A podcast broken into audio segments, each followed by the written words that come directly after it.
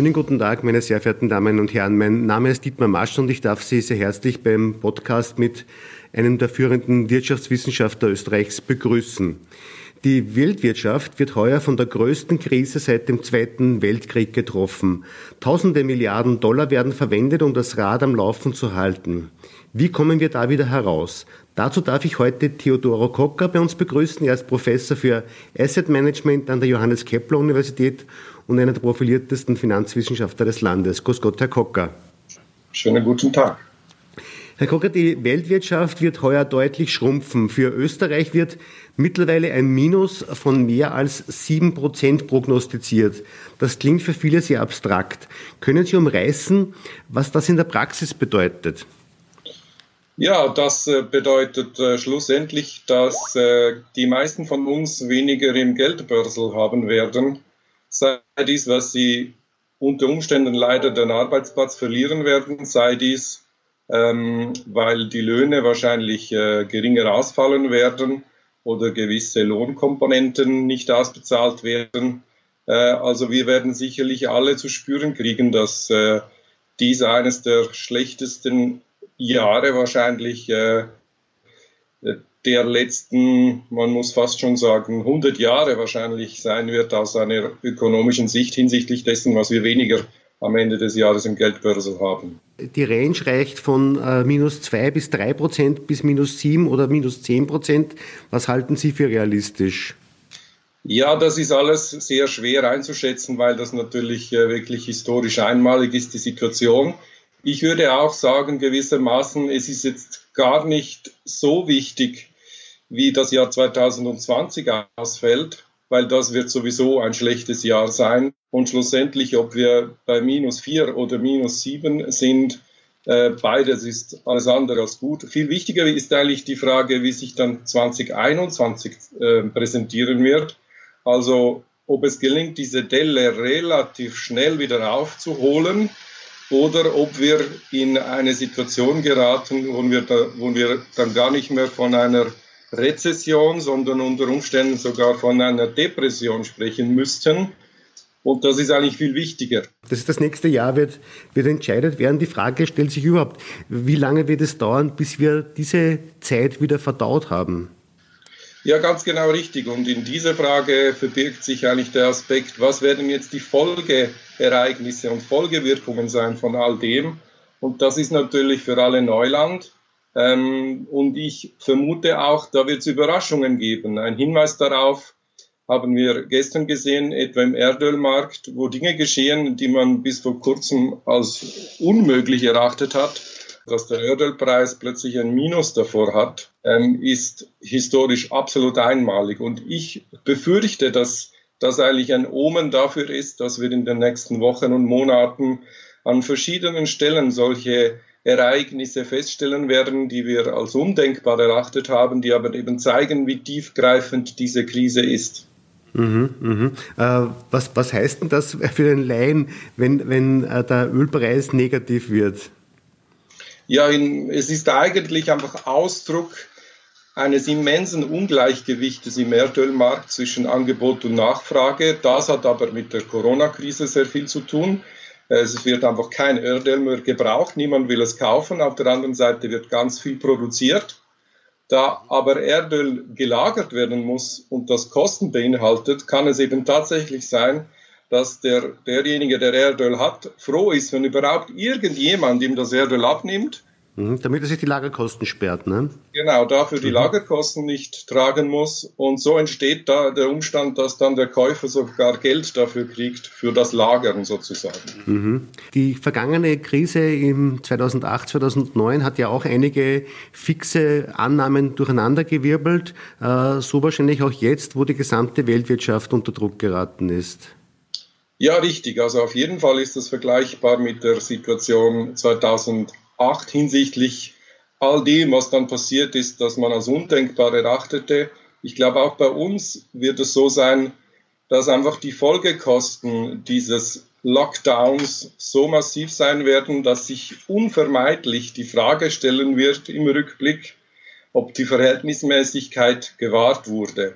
Apropos Verhältnismäßigkeit, äh, die Regierung hat bisher schon 10 Milliarden Euro ausgeschüttet, hat ein Paket geschnürt über rund 38 Milliarden Euro, mit dem äh, das nach oben offen ist.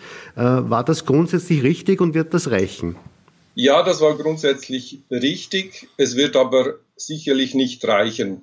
Ich glaube, in dieser außergewöhnlichen Situation war es wichtig, die Wirtschaft und uns alle zu beruhigen, was die materiellen Folgen der Krise betrifft. Das war richtig.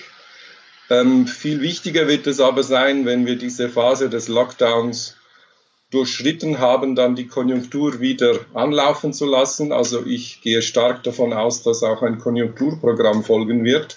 Insofern also das bestehende bisher beschlossene reicht nicht, es wird noch was kommen müssen. Aber zu berücksichtigen ist halt einfach, dass die Aussage koste es, was es wolle, die von mehreren Regierungsvertretern äh, getätigt wurde, die ist meiner Meinung nach krass fahrlässig und falsch, weil auch hier die Folgekosten zu beachten sind. Und ich meine damit natürlich der steigende Schuldenberg, der dadurch entsteht. Und man muss im Auge behalten, was ist überhaupt für die Republik Österreich finanzierbar. Und das ist natürlich nicht unlimitiert. Mhm. Was, was werden die, das das Limit für Österreich? Ähm, nach jetziger Schätzung sieht es so aus, dass die Verschuldung Österreichs durch äh, das jetzige Paket ungefähr äh, im Bereich von 80 Prozent landen wird. Also die Staatsschuldenquote, die jetzt bei 70 Prozent ist, wird geschätzt, die wird auf circa 80 bis 84 Prozent steigen. Das ist alles tragbar für Österreich. Ich glaube, irgendwo im Bereich bis 100 Prozent und da gibt es also offensichtlich noch einen langen Weg. Das wäre für die Republik Österreich finanzierbar und tragbar, auch hinsichtlich der Generationengerechtigkeit, weil ja wahrscheinlich die kommenden Generationen dann den Schuldenberg abtragen müssen. Ich glaube, dort ist sicherlich die absolute Schmerzensgrenze, wo die Republik äh, sich strategisch festlegen müsste und sagen müsste, darüber hinaus ist einfach undenkbar. Mhm. Sie haben das Konjunkturpaket schon angesprochen. Eine wichtige Konjunkturförderungsmaßnahme, nämlich das Senken von Zinsen, äh, ist ja praktisch in Europa nicht möglich, weil wir ohnehin schon keine Zinsen mehr haben. Welche, welche Waffen oder welche Pfeile hatten die, hatten die, öffentliche Hand überhaupt noch im Köcher? Ja, also die, die Zinsen, das wäre ja die, die Politik der Notenbanken. Da glaube ich auch, dass die irgendwo am Ende der Fahnenstange angelangt ist. Ähm, das ist natürlich äh, auch ein Zeichen der Tiefe dieser Krise. Die Staaten können eben über Rettungs- und dann später Konjunkturprogramme dazu beitragen, dass die Konjunktur sich äh, hoffentlich schneller erholt. Aber wir müssen alle im Auge behalten, dass natürlich die Schuldenberge eh schon vor dieser Krise ziemlich groß waren und deshalb der Spielraum einfach limitiert ist, weil irgendwann einmal werden Investoren kein Vertrauen mehr haben in beispielsweise die Republik Österreich oder die Eurozone, werden also dann diese Kredite nicht mehr geben, also die Anleihen nicht mehr kaufen und dann ist der Endpunkt erreicht. Dann gibt es halt einen Endpunkt der Finanzierbarkeit dieser Rettungs- und Konjunkturmaßnahmen. Sehen Sie, wenn Sie jetzt 2021 anschauen, äh, eher schwarz für die Weltwirtschaft? Also ich gehe immer noch davon aus, dass es hoffentlich gelingt, äh, die Wirtschaft relativ schnell hochzufahren. Momentan, wenn keine weiteren Überraschungen folgen, sieht es eigentlich nicht mal so schlecht aus, würde ich mal meinen. Ja?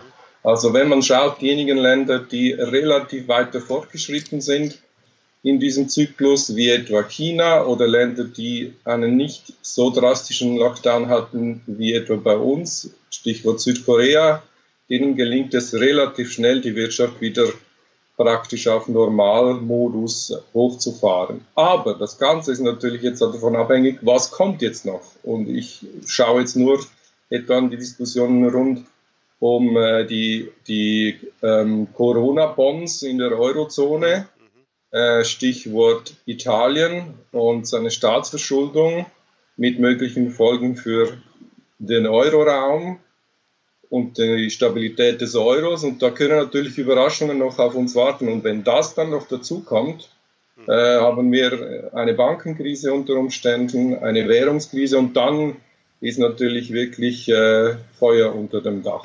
Äh, jetzt ist Österreich ja auch schon relativ weit bei der Bekämpfung des Coronavirus und schickt sich an, die Wirtschaft langsam wieder hochzufahren. Das wird uns aber als exportorientiertes Land nur bedingt nutzen, wenn rundherum, wie zum Beispiel Sie angesprochen, Italien nicht auf die Beine kommt. Ja, das ist richtig. Also in gewisser Maßen ist man davon abhängig, dass natürlich auch die umliegenden oder wichtigen Exportnationen, wohin Österreich exportiert, äh, relativ schnell wieder hochfahren können.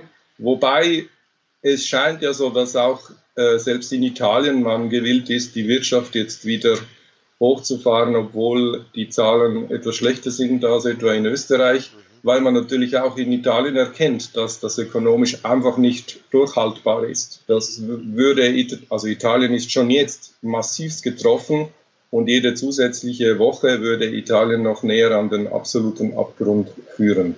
Jetzt gilt die Globalisierung zum Teil als Ursache dafür, dass sich das Virus so schnell verbreiten konnte. Stichwort Dienst, äh, Reisefreiheit, äh, Chinesen, die das Virus nach Italien gebracht haben. Äh, und das schon äh, äh, schallt der Ruf, dass man äh, die Globalisierung wieder einschränken und stoppen sollte. Wie stehen Sie zum Thema Globalisierung in diesem Zusammenhang?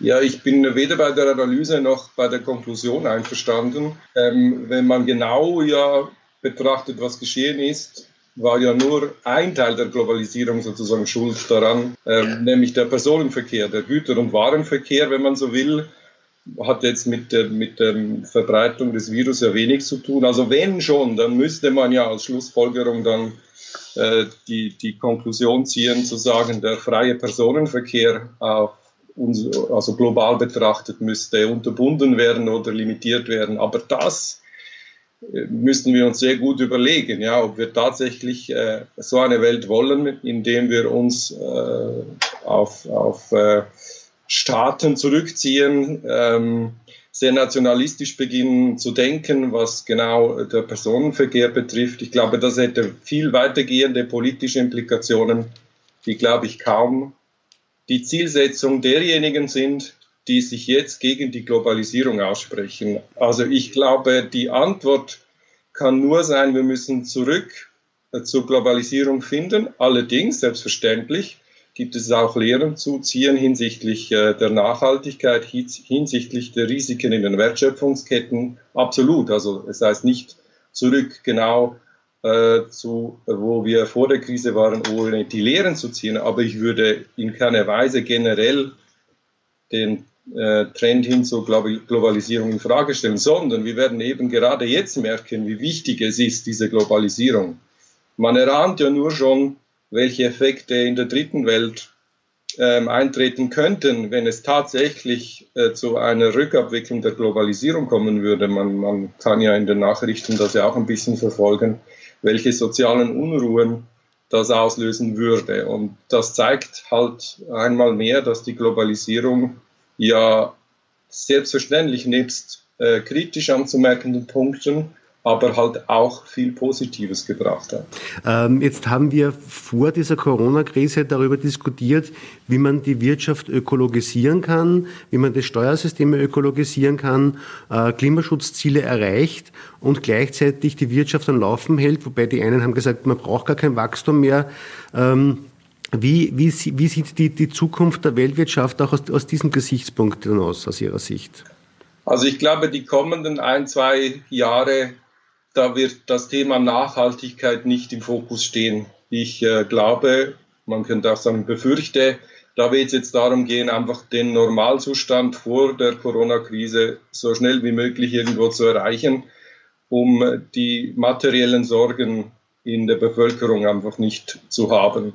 Ich glaube, die Krise ist leider nicht dazu geeignet, um jetzt die, die Bewältigung der Krise zu verbinden mit anderen Zielsetzungen. Ich glaube, wenn, dann wird das eine Folgewirkung oder ein, sagen wir mal, Aspekt sein, der später dann in Betracht gezogen wird oder vereinzelt will man es vielleicht auch jetzt machen, aber ich glaube nicht, dass das jetzt ein großer Trend sein wird, dass gerade jetzt nach der Krise, wo, wo die Situation sehr labil ist, äh, wo sehr viele Ängste im Raum sind, man bereit wäre, hier neue Wege zu gehen. Das glaube ich nicht. Ich glaube, die Zeit wird danach kommen. Welche Lehren kann man noch aus dieser Wirtschafts- und Gesundheitskrise ziehen, Ihrer Ansicht nach? Ja, ich glaube, es ist zu früh eigentlich, um die Lehren zu ziehen, weil, wie ich immer auch befürchtet habe, die Maßnahmen gegen den Virus sind das eigentliche Problem geworden, wahrscheinlich oder werden es noch. Und ich glaube, das gilt es dann über einen längeren Zeitraum rückblickend zu betrachten. Die große Frage wird halt sein, ob das, was als Lockdown umgesetzt wurde, gegenüber den Folgen des Lockdowns, nämlich den massiven, zurzeit nur ökonomischen Kosten, Klammer auf, wir werden sehen, ob es auch soziale Kosten mit sich bringt, Klammer zu, ob dieses Verhältnis stimmt. Und ich befürchte, dass man rückblickend Zweifel daran haben wird, ob das Verhältnis stimmt. Äh, jetzt äh, ist klar, dass die Kosten dieser Krise wir alle zu tragen haben. Also das ist ja, wird uns in den nächsten Jahren beschäftigen. Die Frage ist nur, wer zahlt wie viel und in, äh, in diesem Zusammenhang werden auch neue Steuern wieder aufs Tapet gebracht. Das Thema Vermögensteuer, Thema Erbschaftssteuer. Wäre das eine Möglichkeit, hier eine Umverteilung vorzunehmen, damit die sozial weniger Begüterten hier nicht zu stark zum Handkuss kommen? Ja, diese Diskussion wird ganz sicherlich folgen, ja, weil irgendjemand muss das natürlich alles zahlen bzw. zurückzahlen und die Steuerdiskussion wird unausweichlich sein. Ich würde da natürlich gewisse, also einerseits Verständnis dafür aufbringen, dass die Diskussion kommt. Hier wird man aber wahrscheinlich auch maßvoll sein müssen, weil in einer Phase, wo man ja will, dass die Konjunktur wieder anspringt, wäre ein zumindest massives Erhöhen der Steuern und sei dies nun Einkommens- oder Vermögenssteuern, das ist egal, von welcher Seite man es angeht, würde ja den Aufschwung dann wieder wahnsinnig stark bremsen. Also ich glaube nicht, dass das der Weg ist. Der einzige Weg, der uns auf eine gesunde Art und Weise dann wieder auf den richtigen Pfad bringt, wäre ja Wachstum. Mhm. Vielleicht heute mit dem Zusatz nachhaltiges Wachstum. Das ist der Weg. Und das könnte unter Umständen dann aber eben auch heißen, dass der Staat, der jetzt eine so massive Rolle eingenommen hat und einnimmt, dann auch wieder zurücktreten muss. Und dann sind eigentlich nicht höhere Steuern der Weg, sondern dann wäre der Weg ein Staat, der, der sich zurücknimmt und ähm, versucht, äh, private Initiative, Wettbewerbsfähigkeit, Innovation zu fördern, aber schlussendlich muss halt aus der Wirtschaft heraus das Wachstum generiert werden. Mhm, ist klar. Herr Professor, ich bedanke mich sehr herzlich fürs Gespräch und hoffen wir das Beste. Bleiben Sie gesund und Dankeschön. Danke, das wünsche ich Ihnen auch.